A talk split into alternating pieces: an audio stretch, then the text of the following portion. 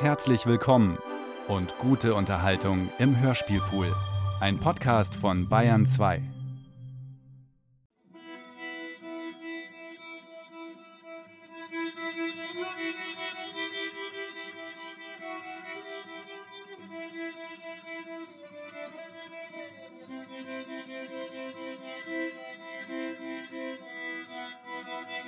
Die anderen fühlen sich vermutlich gestört durch mich. Vermutlich ist es ziemlich lästig anzuhören, was nur ein anderer fühlt und nicht man selbst. Vermutlich fehlt die Zeit dafür und auch die Muße. Vermutlich ist auch Skepsis mit im Spiel, ob man denn alles richtig macht. Vermutlich ist das sehr belastend. Vermutlich stört es, dass ich mich im Kreis bewege. Vermutlich fehlt da die Geduld. Vermutlich hält das keiner aus. Vermutlich hält die Traurigkeit von anderen keiner so recht aus. Du sagst, dass du das nicht kennst, Tod. Du fragst, was soll das sein? Und schaust mich voller Neugier an. Ich weiß nicht, was ich sagen soll.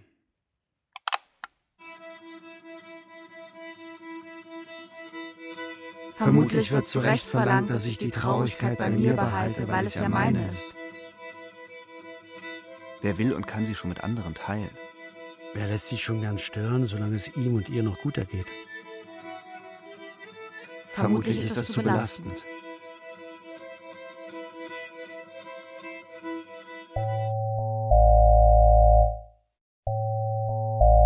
Tod, was soll das? Hörspiel von Gesche Piening.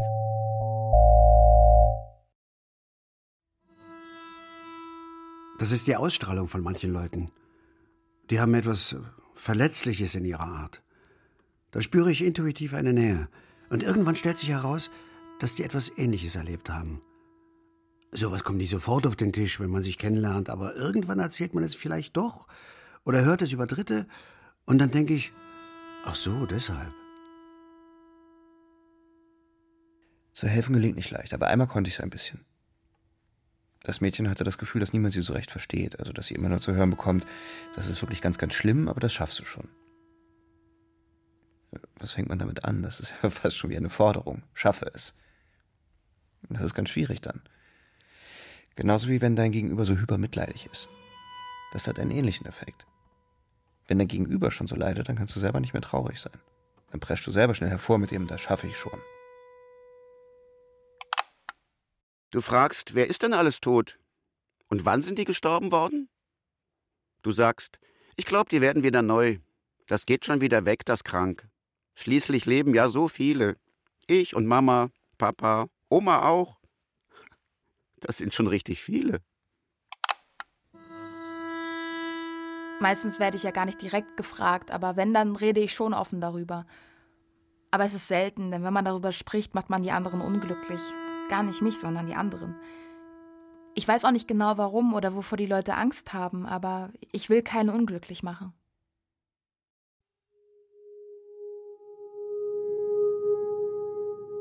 Das Unbehagen der anderen. Für sie ist der Gedanke offenbar völlig neu, dass einem Kind so etwas passieren kann. Ich habe so lange damit zu tun. Der Tod meiner Mutter begleitet mich ständig. Ist fast schon normal. Ich kann mit ihm umgehen. Vielleicht besser als jene, denen der Schreck in die Glieder fährt. Eine Mutter ist tot. Was sagt man da? Was sagt man jetzt nur? Für mich ist es normal, dass die anderen weinen müssen und sich entschuldigen. Ich weiß nicht wofür.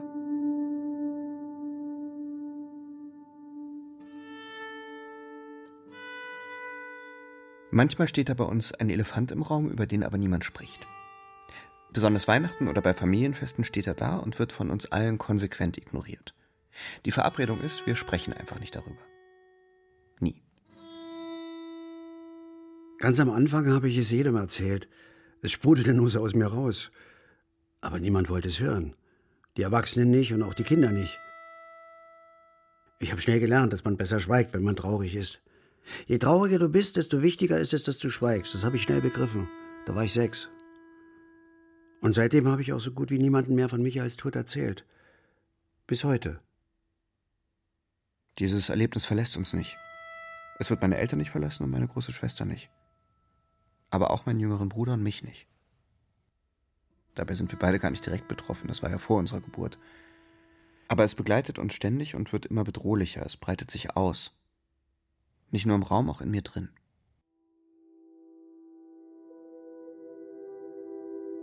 Man kann doch nicht ewig schweigen. Vielleicht bleibt man am Anfang still. Vielleicht spricht man nicht gleich. Das ist verständlich. Aber nie? Du fragst, ist Opa schon gestorben? Ja. Du fragst, dann besuchen wir ihn bald wieder, okay? Man kann doch nicht ewig tot sein. Das ist viel zu langweilig. Man kann nicht immer dasselbe machen, mach ich doch auch nicht. Wann ist Opa nicht mehr tot? Muss ich noch lange warten? Ich will etwas sagen, doch du flitzt davon. Ich höre dich in deinem Zimmer voller Freude quietschen. Ich habe die Chance verpasst. War wieder mal zu langsam. Nach außen war immer alles perfekt. Eine Familie voll Kraft und voll Glück, die zufrieden auf all das blickt, was das Leben schön macht. Nach innen alles sachlich, distanziert und kühl. Und das stete Gefühl im Bauch, hier stimmt etwas nicht. Etwas ist anders als in anderen Familien. Du fragst, ist man noch krank, wenn man tot ist? Kann man sich dann noch bewegen? Was kann man dann noch? Wie, nichts? Ich will aber nicht, dass man dann nichts mehr kann. Ich will das nicht, verstehst du? Du schaust mich fest entschlossen an. Die Therapeutin sagt, in der Tat seien viele Kinder von sich aus in der Lage, intuitiv mit Trauer umzugehen. Sie stellten meist konkrete Fragen und hätten, wenn sie gut begleitet seien, eine Chance, gestärkt aus dieser Krise hervorzugehen. Die Erwachsenen machten hier allerdings allzu oft zu viel kaputt. Doch geschehe das nicht aus böser Absicht. Die Erwachsenen seien ja selbst mal Kinder gewesen und hätten Trauern auch nicht anders lernen dürfen.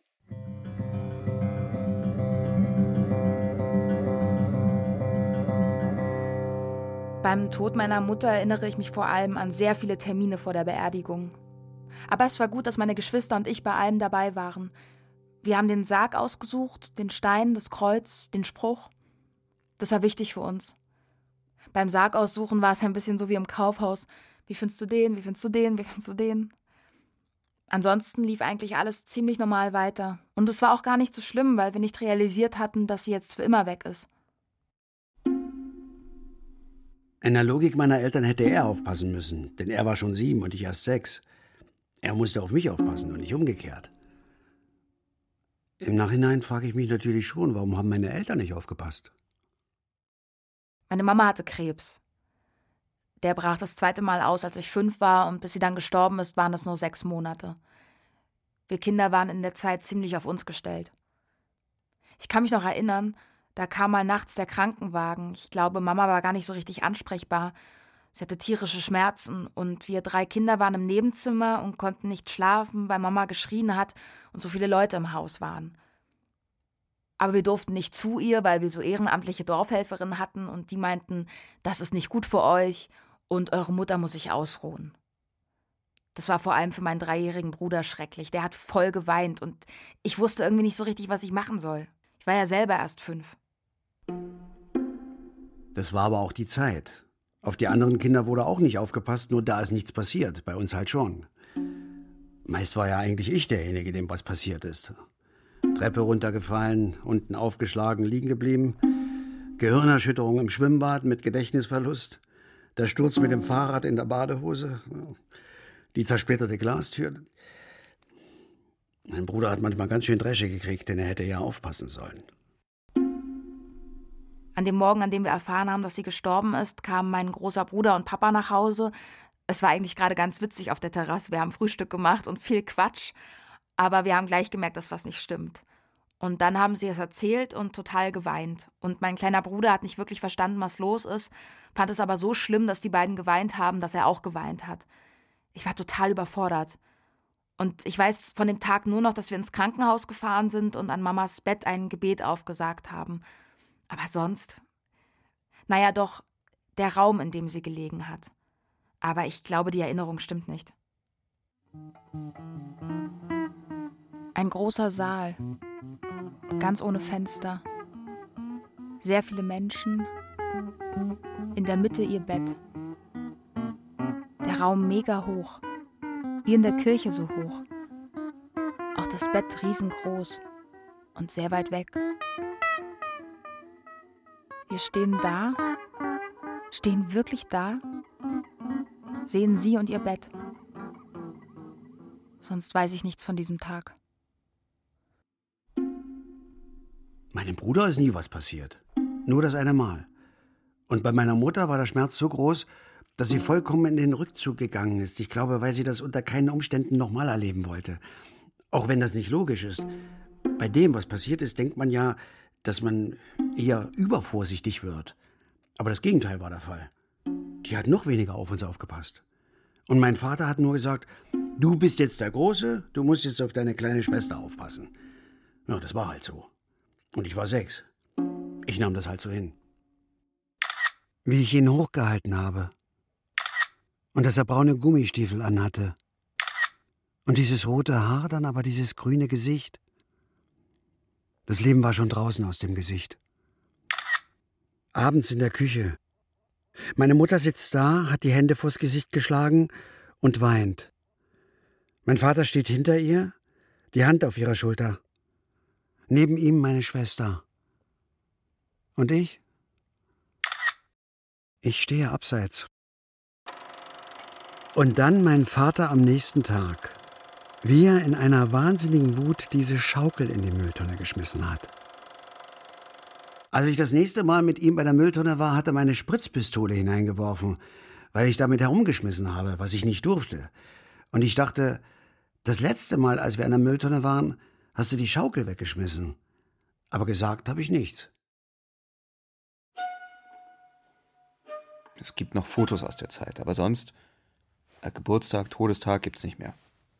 Meine Eltern haben einfach beschlossen, jetzt geht's anders weiter. Wir machen hier einen klaren Cut. Also das Leben davor und das Leben danach. Und meine ältere Schwester, die das ganze Jahr hautnah miterlebt hat, redet wirklich gar nicht mehr darüber. Nie. Sie hat auch jegliche Therapie verweigert. Geht nicht mehr auf den Friedhof, duldet keine Fotos, keine Erinnerungsstücke, gar nichts. Ich vermute, sie gibt sich eine Mitschuld, aber ich weiß es nicht. Papa war immer da, egal was passiert ist. Ich habe viele schöne Erinnerungen an die Zeit mit ihm. Besonders im Sommer, wenn wir auf dem Traktor mitgefahren sind. Er hat sich selber vollkommen hintangestellt. Aber wenn ich jetzt so drüber nachdenke, er hat halt tagsüber für uns funktioniert, aber wenn er nachts Zeit für sich hatte, ging es ihm nicht gut, glaube ich. Er wurde auch immer verschlossener. Ich habe ihn mit meinen Geschwistern abends öfter ein Bier hingestellt, obwohl er eigentlich gar keinen Alkohol getrunken hat. Aber wir wollten ihm was Gutes tun und wussten nicht wie. Oder wir haben Kuchen gebacken. Die haben, glaube ich, nicht immer geschmeckt, aber er hat auf jeden Fall immer gesagt, dass die lecker sind. Du sagst, ich weiß, Opa ist gestorben und du bist traurig. Du sagst, ich bin überhaupt nicht traurig, weil es etwas Leckeres zu essen gibt. Du sollst auch nicht traurig sein. Mein Vater ist ein sehr sachlicher Typ. War schon immer. Einer, der Emotionen nicht gerne zulässt und wenn, dann werden sie klein gehalten. Und meine Mutter ist im Gegensatz dazu eigentlich schon sehr emotional, aber eben nur in Bezug auf bestimmte Emotionen. Schwäche und Verletzbarkeit zeigen oder Trauer, das geht für sie nicht. Aber dafür zeigt sie alles Positive umso mehr. Für mich und meinen kleinen Bruder passte da etwas nie ganz zusammen. Aber wir wussten ja auch nicht, was passiert ist.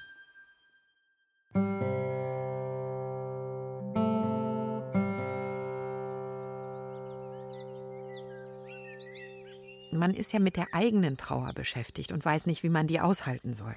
Und dann kommt das Leid der Kinder noch obendrauf. Und es sind die kleinen Sachen, die so ungeheuer anstrengend sind. Ich konnte zum Beispiel nicht mehr einkaufen gehen. Ich war völlig verloren. Ich wusste nicht, was ich kaufen soll und wie viel. Es gab viele Situationen, in denen die Kinder gespürt haben, wie verloren ich war.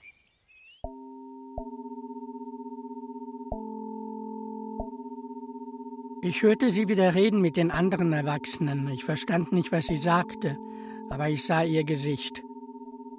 Und ich hörte ihre Stimme, die so anders klang als früher. und ich sah, wie sie sich bemühte, nicht zu mir hinzusehen. Wir waren abends öfter essen, in einem Gasthaus, in dem wir früher alle zusammen waren. Und da hat es mich manchmal so kalt erwischt, da konnte ich nur noch zu den Kindern sagen, wir fahren jetzt nach Hause. Und dann saßen wir im Auto und ich habe geweint und die Kinder haben abgewartet.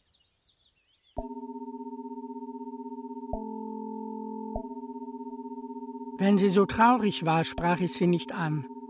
Dann war ich still und tat, als ob ich sehr beschäftigt bin. Und doch passte ich in diesen Augenblicken ganz besonders auf sie auf. Sie hat es nie bemerkt. Aber plötzlich wachte sie aus ihrem Kummer auf und fragte, Hast du Hunger?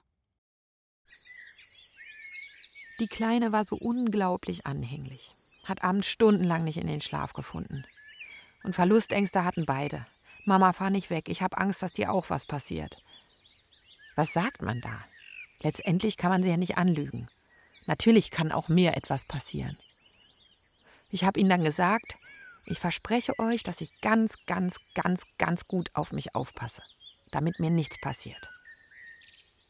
Wenn ich ehrlich bin, war das ja auch eine gegenseitige Sache. Ich wollte selbst nicht mehr von den Kindern weg, weil ich dachte, was mache ich denn, wenn denen auch noch was passiert?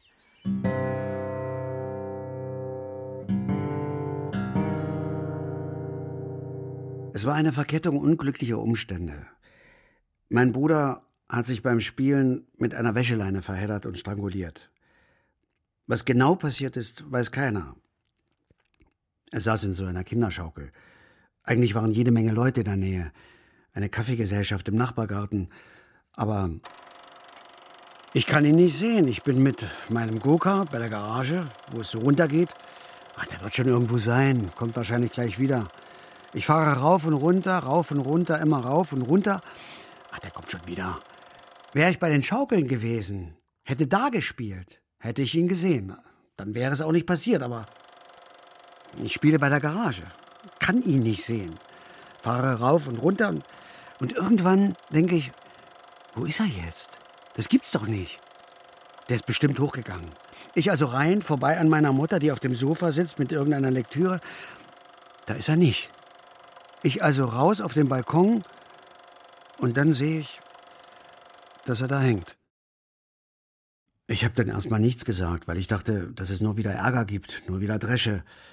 Wollte erst nachsehen, ob er da wirklich hängt und und ich bin hin, habe ihn gepackt und hochgehalten und hab geschrien. Und ich erinnere mich, wie einer der Kaffeegäste von nebenan über den Zaun gesprungen ist und mich angeschrien hat, ich soll ein Messer holen. Ich habe zu der Zeit gestottert und mir ist sofort klar geworden, ich darf jetzt nicht stottern, das ist ein Zeitverlust. Und ich bin rein und habe wie eine Maschine gesprochen, Michael hängt an der Wäscheleine, wir brauchen ein Messer. Der Nachbar hat noch versucht, ihn wiederzubeleben, aber mein Bruder hat das Bewusstsein nicht mehr erlangt, ist im Krankenhaus gestorben. Ich hatte Schuldgefühle, aber das habe ich niemandem gesagt. Ich habe ihn ja von oben gesehen und bin dann erst runtergelaufen. Vielleicht sind dadurch wertvolle Sekunden verloren gegangen, die ihn gerettet hätten. Ich bin dann über Jahre nicht mehr auf diesem Balkon raus, weil ich ihn von dort gesehen habe. Aber die Erinnerung stimmt nicht. Da steht der Zwetschgenbaum. Der war damals auch schon groß. Ich kann meinen Bruder von da eigentlich nicht gesehen haben. Die Erinnerung ist eine Drecksau. Die ganzen Jahre hatte ich dieses Bild im Kopf, aber so kann es nicht gewesen sein. Als Papa krank wurde, haben wir uns am Anfang gar nichts dabei gedacht. Wir haben gesehen, es geht ihm nicht gut, er hat Rückenschmerzen, aber wir haben nicht weiter darüber nachgedacht. Bis er dann auch zur Chemo musste, immer dünner wurde und auch schon ein bisschen gelb. Mein großer Bruder und ich haben, wenn der Kleine geschlafen hat, geredet. Das ist doch komisch. Wieso muss der jetzt auch zur Chemo? Das muss man doch nur, wenn man Krebs hat. Und da haben wir es schon vermutet. Wir kannten das ja schon von Mama. Und dann kamen wieder diese ehrenamtlichen Dorfhelferinnen, die wechselten aber ziemlich oft, weil denen die ganze Situation zu heftig war. Und als wir Papa dann im Krankenhaus besucht haben, hat er uns gesagt, dass er auch Krebs hat. Du warst sieben und ich sechs. Und du warst mein großer Bruder. Wir haben alles zusammen gemacht. Wie man das halt macht als Bruder mit dem Bruder. Mit gebrochenem Arm hast du mich und meinen Gips als dein Schild benutzt. Wir gingen auf die anderen los. Mein Gips schützte uns beide. Und auf einmal warst du tot. Das mit dem Stottern war mit Michaels Tod übrigens vorbei. Bei Papa ging es auch sehr schnell. Wie bei Mama, sechs Monate von der Diagnose bis zu seinem Tod. Er hat uns gesagt, dass er es nicht schaffen wird. Immer mit denselben Worten. Da war ich elf, das ist jetzt vier Jahre her.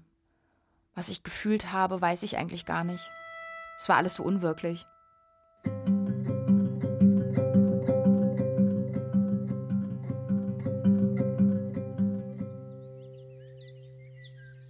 Dieser Schrei meiner Tochter, der kam von ganz tief unten.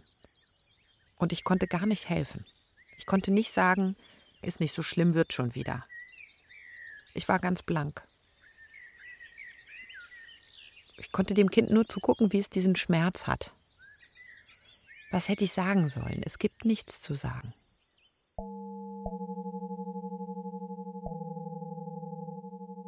Ich nehme mir vor, meinem Kind Selbstverständlichkeit im Umgang mit dem Tod zu vermitteln. Ich nehme mir vor, meinem Kind immer die Wahrheit zu sagen. Ich nehme mir vor, keine Versprechen zu geben, die ich nicht halten kann. Und ich nehme mir vor, meinem Kind zu sagen, dass ich es liebe, ohne zu weinen. Sie wollte alles richtig machen. Ich sah es ihr an, wie sie sich vornahm, mit mir zu sprechen, ein ums andere Mal. Sie wollte sich so gern um mich kümmern, sie hat es versucht, immer wieder. Therapeutin sagt, in einem gesunden Familiensystem brauche es nicht automatisch Therapie. Kinder könnten mit Trauer umgehen lernen. Womit sie aber nicht umgehen lernen könnten, sei außen vor gelassen zu werden. Und das sei häufig das Problem. Erwachsene wollten Kinder unter allen Umständen schützen und vor ihrem Schmerz bewahren. Aber das sei nun einmal nicht möglich.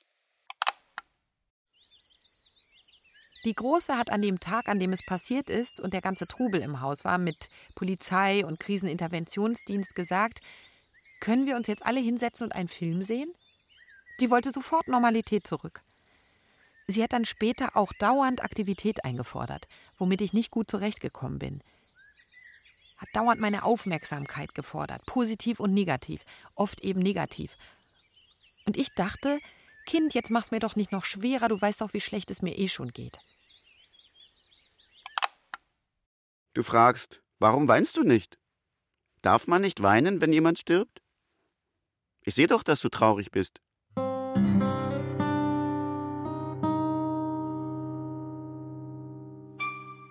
dass ich nicht mit zur Beerdigung durfte. Das war wirklich schwer für mich. Meine Eltern haben gedacht, sie müssten mich schützen, weil ich sonst einen Schlag kriege, wenn ich sehe, wie der Sarg runtergelassen wird. Ellenbogen aufgestützt, Hände vor dem Mund verschränkt, Augen starr nach vorn gerichtet auf die Küchenzeile. Ich sehe mich in der Küche warten, bis die Beerdigung zu Ende ist. Die Beerdigung des großen Bruders, der einmal meiner war. Alle anderen waren dabei. Auch meine kleine Schwester, weil meine Eltern fanden, man kann nicht zwei Kinder allein in der Küche lassen. Ich kann es ihnen nicht übel nehmen, sie dachten, es ist der richtige Weg. Aber als sie zurückkamen und ich gefragt habe, warum ich in der Küche bleiben musste, hat meine Mutter nur gesagt, das verstehst du noch nicht. Und da habe ich gesagt, ich verstehe das sehr wohl. Michael ist gestorben und er kommt nicht zurück. Da hat meine Mutter gemerkt, dass es falsch war. Aber da war es schon zu spät. Wir haben nicht wieder darüber geredet. Erst viel später einmal kurz, aber entschuldigt hat sie sich dafür nicht. Meine Mutter hat sich nie für irgendwas entschuldigt. Für mich war es schwer, dass man Papa in der letzten Zeit nichts mehr recht machen konnte. Das Essen hat ihm nicht geschmeckt und er war sauer, dass er es nicht besser hinbekommen hat, dass er nicht stärker war. Das hat ihn wütend gemacht. Wir Kinder haben alle irgendwie funktioniert, irgendwie den Alltag gestemmt. Und wir hatten dann noch ein schönes Weihnachten und ein richtig schönes Silvester. Und dann ging es Papa immer schlechter. Er kam ins Pflegeheim und wir übers Jugendamt ins Kinderdorf, was Papa auf keinen Fall wollte. Da hat er nochmal mit letzter Kraft gekämpft, aber plötzlich blieb keine Zeit mehr. Papa wollte immer, dass wir uns zu ihm setzen und mit ihm reden. Wir haben das nicht verstanden. Wir haben gedacht, warum sollen wir uns denn jetzt zu ihm setzen? Wir spielen lieber. Was sollen wir denn jetzt reden? Aber es war Papa ganz schön ernst und er ist auch ein bisschen sauer geworden. Aber wir haben uns nicht zu ihm gesetzt. Oder immer nur kurz. Irgendwann gab es dann diesen Moment, in dem mir klar geworden ist, er wird nicht überleben. Wenn wir Glück haben, sind es noch ein paar Tage, mehr nicht. Und ich habe dann zu dieser Pflegerin gesagt, er wird es nicht schaffen. Das war ein ganz hilfloses Gefühl.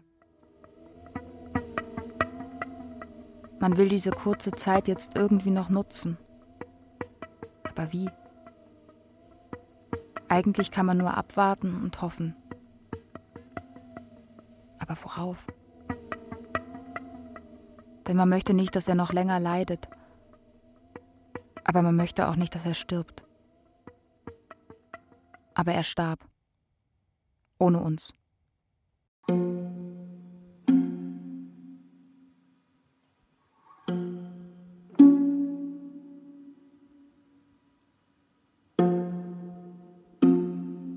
Nach dem Tod von Michael hatte ich das Gefühl, meine Mutter nimmt mich gar nicht mehr wahr. Viel später hat sie mal über mich, also gar nicht zu mir gesagt, dass ich nach dem Tod von Michael so verloren gewirkt habe. Sie hat es offenbar beobachtet, aber sie konnte nichts dagegen tun. Sie war einfach nicht in der Lage, für mich da zu sein. Wir haben Papa dann geschmückt. Er lag ganz friedlich in seinem Bett. Eine Freundin von ihm hat vorgeschlagen, dass wir ihn mit Rosenblättern schmücken. Ich fand es eine richtig gute Idee, jedenfalls besser, als wenn wir nichts gemacht hätten. Aber es war nicht das schönste Gefühl, seine kalte Hand zu halten.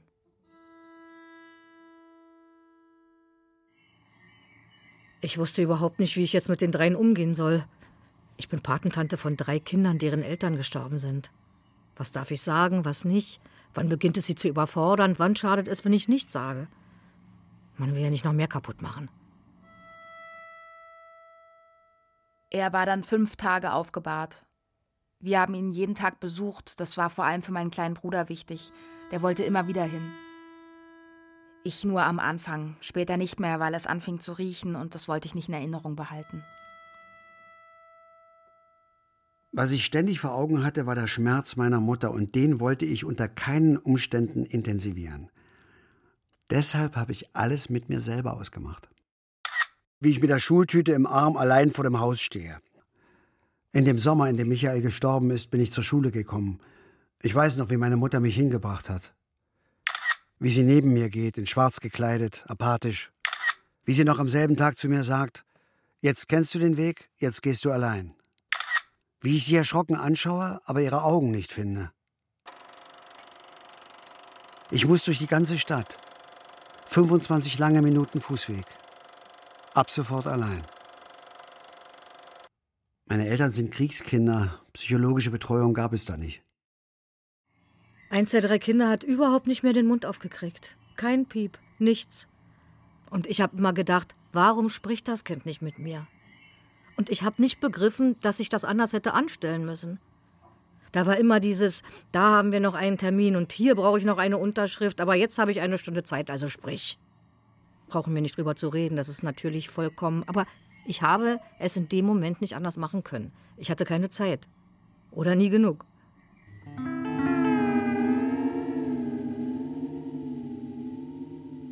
Und plötzlich ist er wieder da. Steht vor mir, sagt, ich bin gar nicht tot. Ich bin total glücklich. Träume ich? Ich bin gar nicht tot. Ich sage leise, ich träume nur. Und er, nein. Du träumst nicht? Vielleicht sage ich es mir selbst, dieses Nein, du träumst nicht. Sage ich es selbst? Ich weiß es nicht. Aber es ist ein tolles, warmes Gefühl, ihn für kurze Zeit so nah zu haben.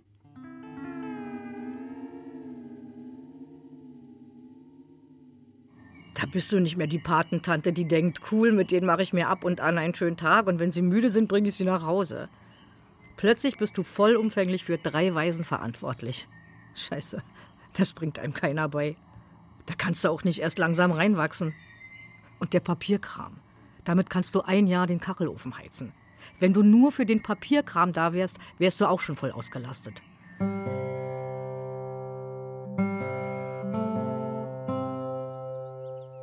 Dann kamen die Probleme in der Schule dazu. Sie war acht und aufmüpfig, hatte schlechte Noten und hat gehauen. Und die Lehrerin war nicht die einfühlsamste. Sie hat mir nahegelegt, sie von der Schule zu nehmen. Der Große war zwölf und es gab einige Gespräche seitens der Schule mit der Jugendsozialarbeit. Aber das hat alles nichts genützt, denen war das zu anstrengend. Die Trauerbegleiterin sagt, in der Tat hätten es die Kinder am schwersten, die durch ihre Trauer kein Mitleid generieren könnten, die aggressiv seien und verschlossen, die sich verweigerten. Die könnten in der Tat nicht unbedingt darauf vertrauen, dass das als Hilferuf wohlwollend hinterfragt und liebevoll begleitet würde. Da fehlte oftmals das Verständnis.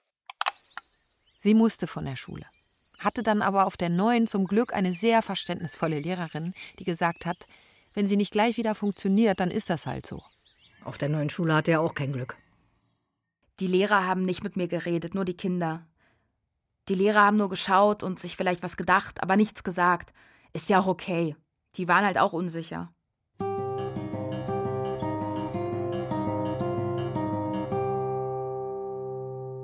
Du sagst, Opa soll nicht gestorben sein. Der soll wieder krank.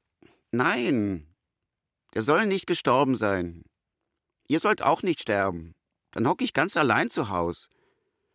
Keiner soll unter die Erde und ich will immer hier bleiben, aber nicht allein. Ihr sollt bei mir bleiben, auch wenn ihr tot seid. Ich war stinksauer auf die Eltern dieser Kinder, dass sie einfach so gestorben sind. Hab auf dem Friedhof laut mit denen geschimpft. Das war mir egal, dass andere das hören konnten. Ich weiß, das ist bescheuert. Sie waren die Letzten, die gehen wollten. Du sagst, hört das wieder auf, das gestorben? Das ist doch doof, wenn das nicht aufhört. Da mache ich nicht mit, mache ich nicht. Du gehst allein in dein Zimmer.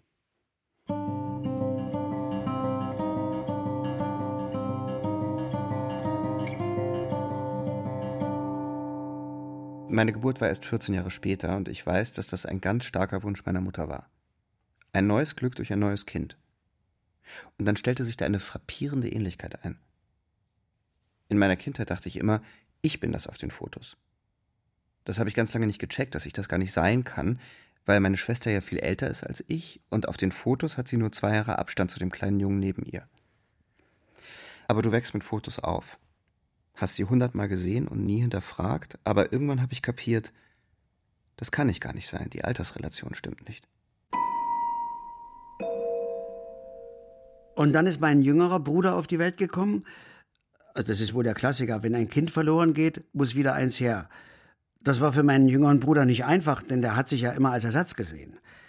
Ich kann das auch nicht leugnen. Wir waren von der Familienkonstellation immer ein Fünfeck. Wir Kinder waren in der Mehrzahl und das waren wir nach Michaels Tod nicht mehr.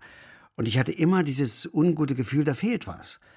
Und als mein jüngerer Bruder geboren wurde, da hatte ich wieder ein gutes Gefühl. Bis ich den Mut hatte, nachzufragen. Da war ich schon zwölf und mein kleiner Bruder zehn. Und dann hat meine Mutter es uns erzählt. Sehr sachlich und kühl in knappen Worten. Wie etwas, mit dem uns nichts verbindet. Wer ist der Junge auf den Fotos? Bin ich das? Nein, das ist ein toter Bruder. Sonst nichts. Wir müssen nach vorne schauen und nicht zurück. Das war das Credo meiner Mutter. Vielleicht war es für mich auch eine gute Lösung, dass wir nicht darüber gesprochen haben. Ich habe sie leiden sehen, aber wie hätte ich mit ihrem Schmerz auch umgehen sollen? Heute ärgert es mich, dass meine Eltern sich so aus der Verantwortung genommen haben. Dass sie glauben, wenn man es nur gewissenhaft verdrängt, ist man vor den Konsequenzen gefeit. Aber der Elefant im Raum wird ja immer größer, immer präsenter, immer erdrückender. Für mich gab es nur dieses Sie trägt schwarz. Sie trägt schwarz, sie trägt schwarz, sie trägt schwarz. Sie trägt kein Schwarz mehr. Anscheinend ist es vorbei. Ganz furchtbar war der Moment, als ich realisiert habe, an wessen Grab ich die ersten sechs Jahre meines Lebens jede Woche mit meiner Mutter und meinem kleinen Bruder war. Also bis wir weggezogen sind. Du stehst vor Opas Grab, bist überdreht und übermütig. Opa, wenn dir da unten im Himmel langweilig ist, dann hör mir jetzt gut zu. Das ist nämlich für dich. Schneller, Propeller, Opa sitzt im Keller. Du lachst dich schlapp, sagst, hat dir das gefallen, Opa? Ich werde wütend, kann mich nur schwer beherrschen, nicht loszubrüllen. Ich war viel an Michaels Grab, schon als Kind. Beten liegt mir nicht, aber ans Grab zu gehen, war mir wichtig. Meine Eltern haben dann aber nach 30 Jahren etwas gemacht. Da gehe ich hin und dann war das Grab nicht mehr da.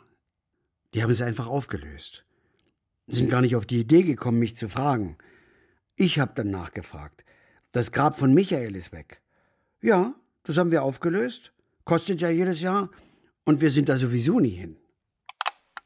Du fragst, sag mal, ist Opa überhaupt noch Opa? Ist Opa noch Opa, wenn er tot ist? Diesmal reagiere ich sofort, sag entschlossen ja. Du schaust mich ganz verwundert an. Vielleicht war ich zu laut?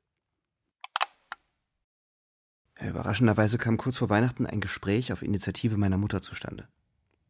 Ich weiß nicht, ob sie sich das vorgenommen hat, aber an dem Abend haben mir meine Eltern das erste Mal ihre ganze Lebensgeschichte erzählt. Und eben auch vom Unfall. So aufrichtig und emotional habe ich die beiden noch nie erlebt. Und das hat ein ganz anderes Licht auf sie und auf ihr Leben geworfen. Ich war erstmal sehr gerührt und hatte große Ehrfurcht vor dem, was sie erlebt haben. Und auch vor unserem Gespräch. Wir saßen da bis drei Uhr nachts. Aber als ich dann nach Hause gefahren bin, habe ich Angst bekommen und mich gefragt, ob ich vielleicht irgendetwas hätte heraushören sollen. Ich dachte, was ist mit denen? Wollen die mich auf irgendetwas vorbereiten? Ist einer von denen schrecklich krank und wollen die mir jetzt noch einmal ein tieferes Verständnis ermöglichen, bevor es zu spät ist? Ich hatte eine zermürbende Nacht, habe am nächsten Morgen sofort angerufen, ob sie mich auf irgendetwas vorbereiten wollten. Aber meine Mutter meinte nur gar nicht, war total schön gestern. Offenbar lag das Haus, in dem meine Eltern mit meinen Geschwistern gewohnt haben, an einem Sonnenhang, der relativ steil abfiel, und unten war die Hauptstraße, Tempo 50. Offenbar war Malte Erstklässler und an dem Tag waren alle spät dran, und er sucht seine Schuhe und findet sie nicht, und meine große Schwester geht schon mal vor. Offenbar hilft meine Mutter ihm und sagt, nun lauf hinterher. Und mein großer Bruder sieht, dass der Bus wartet, rennt aber trotzdem schnell runter und sieht das Auto auch kommen, denkt aber offenbar, er schafft es noch. Aber er hat es nicht geschafft. Offenbar hat meine Mutter das von oben mit angesehen. Offenbar hat meine Schwester das vom Schulbus mit angesehen. Offenbar ist der Bus dann einfach abgefahren. Mit meiner Schwester drin. Offenbar sind meine Eltern in einem Notarztwagen hinterm Krankenwagen hergefahren und als sie im Krankenhaus ankamen, kam schon ein Arzt mit zwei Wassergläsern auf sie zu und da war offenbar ein Beruhigungsmittel drin. Malte ist schon auf dem Weg ins Krankenhaus gestorben. Offenbar wollte meine Mutter es nicht wahrhaben. Offenbar wollte sie zu ihm, aber das durfte sie nicht. Offenbar wurden meine Eltern dann nach Hause gefahren. Offenbar hat mein Vater dann in der Schule angerufen und ein Lehrer hat meine Schwester nach Hause gebracht. Und dann mussten sie es ihr sagen. Offenbar hat meine Schwester alles geleugnet, hat immer nur gefragt, wann kommt Malte wieder. Offenbar hat sie es bis zur Beerdigung nicht wahrhaben wollen. Deshalb war es für sie auch so traumatisch, als sein Sarg runtergelassen wurde. Kurz vor der Beerdigung. Wir gehen zu Fuß zum Friedhof. Du schaust mich an, ernst und prüfend, misstrauisch. So schaust du sonst nie. Du sagst, ich soll Opa lebend in Erinnerung behalten. Aber ich kann doch keinen Lebenden mit dir begraben. Das mache ich nicht. Lebendig werde ich ihn nicht begraben. Das werde ich niemals tun. Du weigerst dich strikt weiterzugehen. Ich habe Angst, zu spät zur Beerdigung meines Vaters zu kommen. Offenbar war meine Mutter monatelang handlungsunfähig, lag nur noch auf der Couch. Meiner Schwester ging es offenbar ähnlich. Und mein Vater ist jeden Tag ans Grab gegangen und hat sich dort seiner Trauer hingegeben. Bis ihn ein guter Freund einmal dort abgefangen hat und mit ihm spazieren gegangen ist, anstatt ans Grab zu gehen, und ihm gesagt hat, er darf nicht jeden Tag mit dieser Schwere beginnen. Er muss die Trauer mehr in seinen Alltag integrieren. Und bei meinem Vater hat das dann als erstes geklappt. Offenbar hat er meine Schwester und meine Mutter dann irgendwie wieder mit hochgezogen. Jedenfalls ging meine Schwester dann wieder zur Schule und mein Vater hat wieder angefangen zu arbeiten und nach einem halben Jahr auch meine Mutter. Aber Trost haben sie nie gefunden.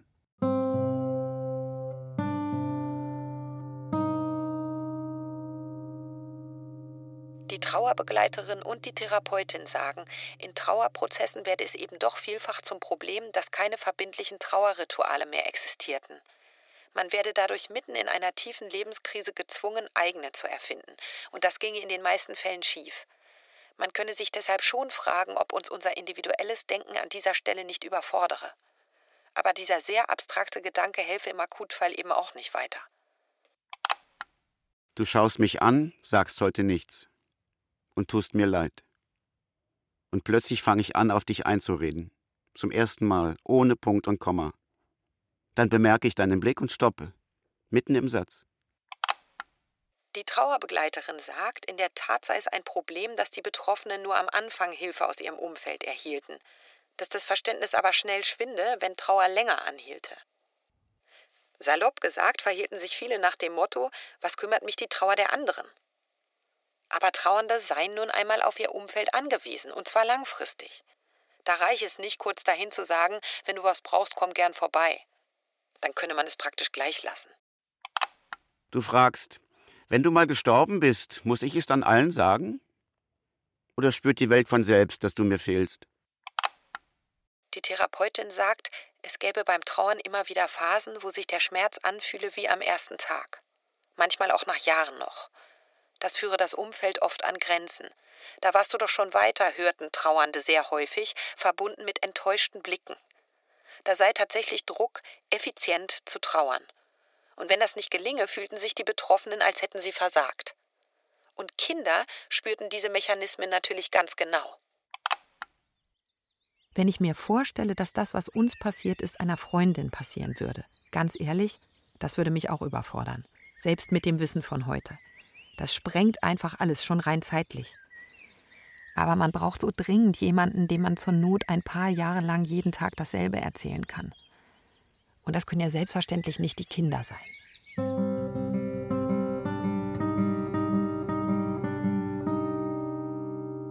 Mich holt das alles jetzt erst so richtig ein. Ich bin 36, ich bin nach diesem Trauerfall geboren. Es gibt diese frappierende Ähnlichkeit und es muss sich für meine Mutter so angefühlt haben, als sei etwas zu ihr zurückgekommen, was sie verloren hatte. Und ich habe das Gefühl, für das Glück meiner Mutter verantwortlich zu sein. Dafür, dass sie froh ist, dass sie sich stark fühlt, dass sie geschont wird. Und als im letzten Jahr meine Beziehung auseinandergebrochen ist, ich auch beruflich mit Unsicherheiten zu kämpfen hatte und es dieses Gespräch mit meinen Eltern gab, bin ich abgerutscht. Da habe ich erst gemerkt, wie sehr es mich belastet, immer schonen zu müssen. Ich habe nicht gelernt, anderen Grenzen zu setzen, mich jemandem zuzumuten. Ich durfte niemals aggressiv sein. Auch nicht im positiven Sinne, um etwas zu verändern. Es musste alles so bleiben, wie es ist. Meine Mutter wurde immer unselbstständiger und ich habe immer mehr von ihrer Wut, ihrer Verzweiflung und ihrer Trauer in mir getragen. Aber wehe, ich hätte daran gerüttelt. Ich durfte immer nur lieb sein und umsorgen. Und deshalb habe ich den Kontakt zu meinen Eltern abgebrochen. Die Therapeutin sagt, man könne Schmerz niemandem abnehmen. Jeder Versuch, dies zu tun, müsse scheitern und führe letztlich zu familiären Aggressionen.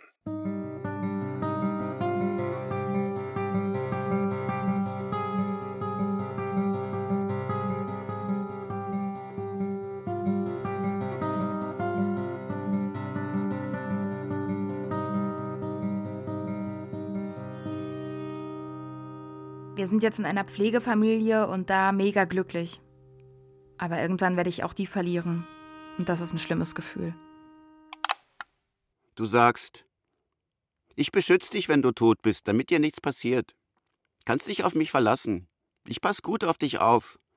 Pass du auch auf mich auf dann? Ja? Ich sag, na klar. Und fühle mich wie ein Lügner. Gestern Abend im Bett habe ich gedacht, ich habe meine Oma so lange nicht angerufen. Ich muss meine Oma anrufen, die ist doch schon so alt. Was ist, wenn sie stirbt? Wie soll ich damit umgehen? Am liebsten wäre ich sofort aufgestanden und hätte sie angerufen. Natürlich wollte ich das eigentlich nicht. Den Kontakt abbrechen. Das ist schlimm. Gerade für meine Mutter. Aber ich habe gemerkt, dass es mich unglaublich entspannt. Ich habe natürlich versucht, meinen Eltern zu erklären, warum. Und zuerst wurde das auch akzeptiert, weil sie dachten, es wäre nur für kurze Zeit. Aber als ich mehr Zeit brauchte, wurde das schon nicht mehr akzeptiert. Ich wurde immer wieder angerufen, immer wieder eingeladen, fühlte mich bedrängt. Und irgendwann habe ich meiner Mutter gesagt, wenn sie nicht aufhört, muss ich ihre Nachrichten blockieren. Und das habe ich dann auch gemacht. Aber dann kamen Nachrichten vom Handy meines Vaters. Das waren aber nicht seine Worte, das waren ihre. Dann habe ich angefangen, Briefe zu schreiben. Ich wollte sagen, was ich zu sagen habe, ohne Rücksicht nehmen zu müssen. Ich will, dass ihr Verantwortung übernehmt. Ich will euch nicht ständig tragen. Ich habe absolut keine Angst vor meinem eigenen Tod. Ich würde viel lieber früher sterben als all die Leute, die ich lieb habe. Aber so muss ich das noch, keine Ahnung wie oft, durchleben. Und das müsste ich sonst nicht.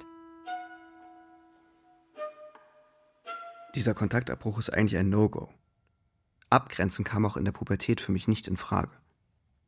Ich weiß noch, wie mein bester Freund eine echte Härte gegen seine Eltern entwickelt hat, sich nur noch über sie aufgeregt hat und sich mit aller Gewalt losgestrampelt hat. Und ich dachte immer, wie kannst du das so machen? Ich habe das nie verstanden. Erst jetzt. Wenn ich daran denke, nochmal so eine Krankenhausphase mit jemandem durchleben zu müssen, dann wünsche ich mir, dass es nicht wieder so was Langes, Beschwerliches ist. Meine Eltern haben den Schulranzen von Michael aufbewahrt und den habe ich jetzt. Als Kind habe ich oft auf dem Speicher gesessen und seine Hefte angesehen. Das mache ich bis heute ab und zu. Dann durchlebe ich alles nochmal, als wäre es gestern gewesen und muss weinen. Es ist gut, dass ich den Schulranzen habe. Ich habe Angst, dass bei den Kindern die Erinnerung verblasst. Ich bin da hin und her gerissen. Natürlich ist es gut, wenn der Schmerz allmählich anfängt nachzulassen, aber doch bitte nicht auch die Erinnerung. Deshalb schaue ich mir mit ihnen immer wieder Filme von ihm an. Ich habe da noch einige auf meinem Handy. Und wenn wir in den Urlaub fahren, dann nehmen wir immer ein T-Shirt von ihm mit und besprühen es mit seinem Duft. So haben wir immer ein Stück Papa dabei.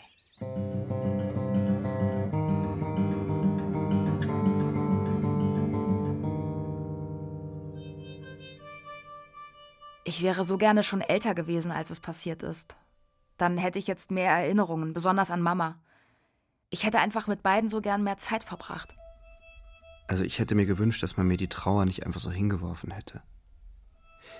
Hätte mir gewünscht, das alles früher und sanfter zu begreifen. Ich hätte mir gewünscht, dass Papa das mit dem Kinderdorf nicht mehr mitgekriegt hätte. Dann wäre es für ihn nicht ganz so schlimm gewesen, wie es am Ende war. Für uns natürlich schon, aber dann wenigstens nicht für ihn. Ja, manchmal stelle ich mir vor, wie es wäre, diesen Bruder noch zu haben. Und was aus unserer Familie dann geworden wäre. Wo Mama und Papa jetzt wohl sind, das frage ich mich immer wieder. Ich denke eigentlich schon, dass man das, wo sie jetzt sind, ein Himmel nennen kann. Aber dass das der Himmel über uns ist, nein. Aber ich habe das Gefühl, sie sind noch irgendwo. Du fragst, werden tote Omas auch zur Erde? Oder nur Opas? Wenn ich daran denke, dass ich selbst einmal sterbe und ich habe Kinder, dann lasse ich ihnen etwas zurück, was beim Erinnern hilft. Ich selbst liebe Fotobücher. Die würde ich in jedem Fall machen für jedes Kind, ganz, ganz regelmäßig, damit etwas bleibt, falls es schnell zu Ende geht. Mama hat es auch gemacht, aber nur für den großen Bruder. Für mich hat sie angefangen, aber nur die allerersten Seiten. Danach ist das Buch leer.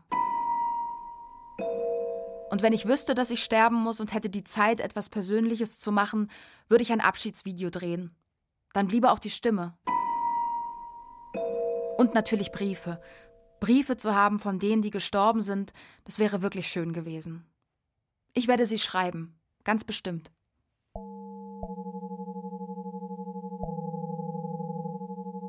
Meine Mutter wollte mich auf den Tod vorbereiten. Sie wollte mir die Angst nehmen. Sie wollte ihre eigene Angst vor mir verbergen. Das nahm sie sich vor. Immer wieder. Natürlich stelle ich mir manchmal vor, wozu ich selbst in der Lage wäre, wenn ich meine eigenen Kinder in so einer Situation begleiten müsste. Ich mache meinen Eltern keinen Vorwurf, weil ich nicht weiß, wozu sie in der Lage gewesen wären, und ich weiß auch nicht, wozu ich in der Lage wäre. Man kann immer leicht sagen, man hätte doch. Äh, nichts hätte man. Was ich mir allerdings gedacht habe, ist, dass ich meine Kinder auf keinen Fall alleine lassen würde. Ich nehme mir vor, meinem Kind zu sagen, dass Sterben nicht ansteckend ist. Ich nehme mir vor, ihm zu sagen, dass es nicht schuld ist am Tod. Und ich nehme mir vor, mich nicht zu sehr zu verändern, wenn der Tod das nächste Mal da ist. Ich habe viele Sachen nicht verstanden, wie meine Mutter reagiert hat oder warum mein Vater kein Interesse an seinen Kindern hatte. Ich will am Leben meiner Kinder teilhaben. Und deswegen habe ich vieles unterbrochen, was vorher in unserer Familie von Generation zu Generation weitergetragen wurde. Das Schweigen zum Beispiel. Ich verbringe viel Zeit mit meinen Kindern, frage nach, spreche mit ihnen auch über schwierige Themen und ich weiß immer, wo sie sind. Diese Achtlosigkeit meiner Eltern. Ich mache vieles anders als sie. Denn ich will am Leben meiner Kinder teilhaben. Und da muss ich vorsichtig sein, dass ich ihnen nicht zu so sehr auf die Nerven gehe. Du sagst, der Fisch, der leckere, den wir gegessen haben, der war tot. Fische sterben, wenn man sie isst. Ich will mal angeln gehen und den Fang begraben. Dann stelle ich ein Foto auf. Dann wissen alle, wie er aussieht der Fisch, den ich gefangen habe. Vor zwei Wochen hat die Kleine tatsächlich zu mir gesagt, Mama, ich fände es toll, wenn du jetzt mal wieder einen Freund haben würdest. Ich glaube, es täte den beiden gut, wenn sie mal wieder eine männliche Bezugsperson hätten. Aber es hat Jahre gedauert, mir das selbst wieder vorstellen zu können. Man müsste jemanden finden, der diese Geschichte aushalten kann. Aber wer weiß. Das vorherrschende Gefühl in meiner Familie war und ist tiefe Trauer und Ohnmacht. Und weil ich mich so schwer mit Aggressionen tue und mich auch nicht anders befreien kann, wird das alles so groß in mir. Leider empfinde ich mich aber auch als sehr selbstmitleidig. Denn ich betraue ja letztlich mich, weil ich keine heile Familie habe, es diesen großen Bruder nicht mehr gibt und ich damit nicht klarkomme. Ich würde schon sagen, da ist viel Selbstmitleid dabei. Und das mag ich nicht an mir. Ich habe jetzt seit neun Jahren mit dem Tod zu tun. Ich lebe seit neun Jahren damit, dass meine Mama tot ist, und ich lebe seit vier Jahren damit, dass auch mein Papa tot ist. Das Problem darüber zu reden haben die anderen, nicht ich.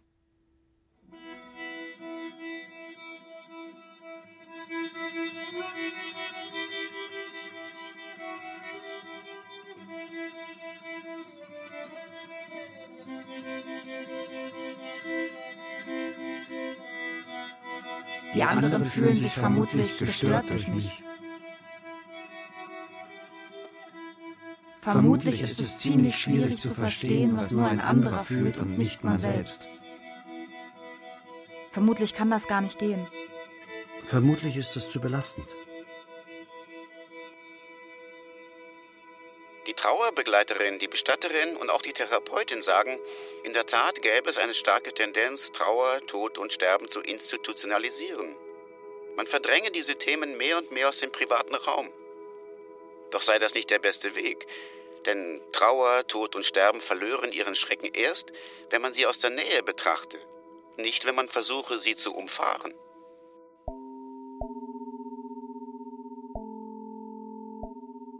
Ich fragte meine Mutter, was soll das sein, Tod, und bekam keine Antwort.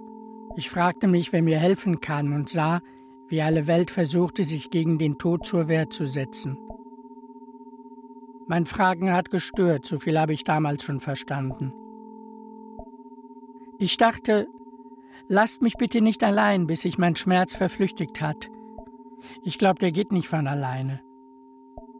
Hat es keiner gehört?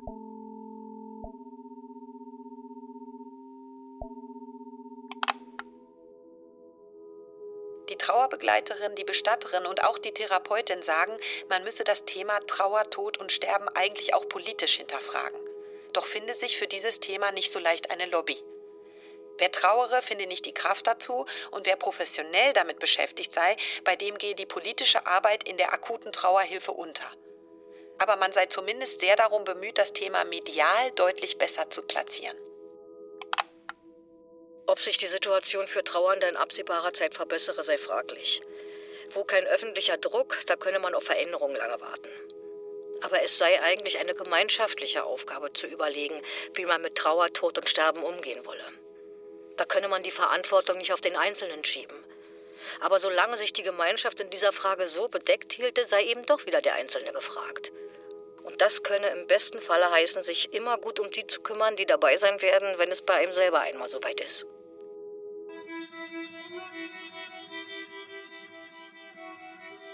Vermutlich wäre es nicht schlecht, das Leben mal vom Ende her zu denken. Vermutlich aber macht das keiner, bevor das Ende da ist. Vermutlich ist es dann zu spät, um noch Schlüsse daraus zu ziehen. Vermutlich. Vermutlich wäre es besser. Aber. Vermutlich ist das viel zu viel verlangt.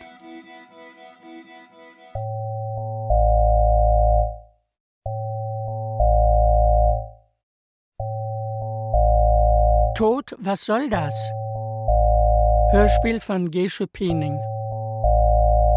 Mit David Bennent, Patrick Güldenberg, Steffi Kühnert, Martin Rentsch, Len Reusse, Katharina Marie Schubert und Jörg Schüttauf.